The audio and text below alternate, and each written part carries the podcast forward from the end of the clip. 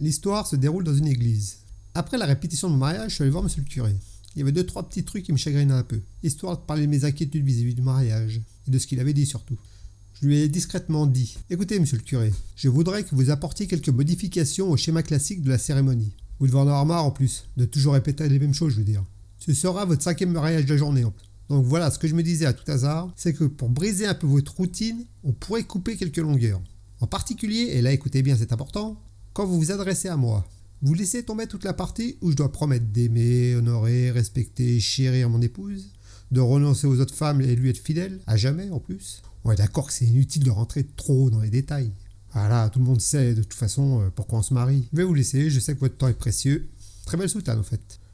Le curé a gardé le billet sans dire un mot. Je pars satisfait et confiant. Le jour du mariage, le moment fatidique de la promesse approche. Le curé se tourne vers moi et me dit en me regardant droit dans les yeux. Promets-tu de te prosterner devant elle, d'obéir à chacun de ses ordres, de lui apporter le petit déjeuner au lit tous les matins, et de jurer devant Dieu et ta femme exceptionnelle que jamais au grand jamais tu ne regarderas une autre femme? Bon là, je vous cache pas que j'étais pas bien. Sur froide, palpitation, je ravale ma salive, je rougis. J'étais pris au piège. J'ai répondu oui, je le veux.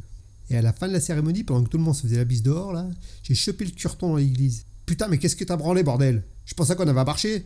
Je suis dans la merde, moi, maintenant. Avec tes conneries, là. Le curé restait impassible à ce que je lui ai dit.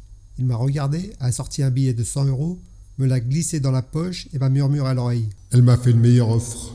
Merci d'avoir perdu votre temps, ma compagnie, et à bientôt pour de.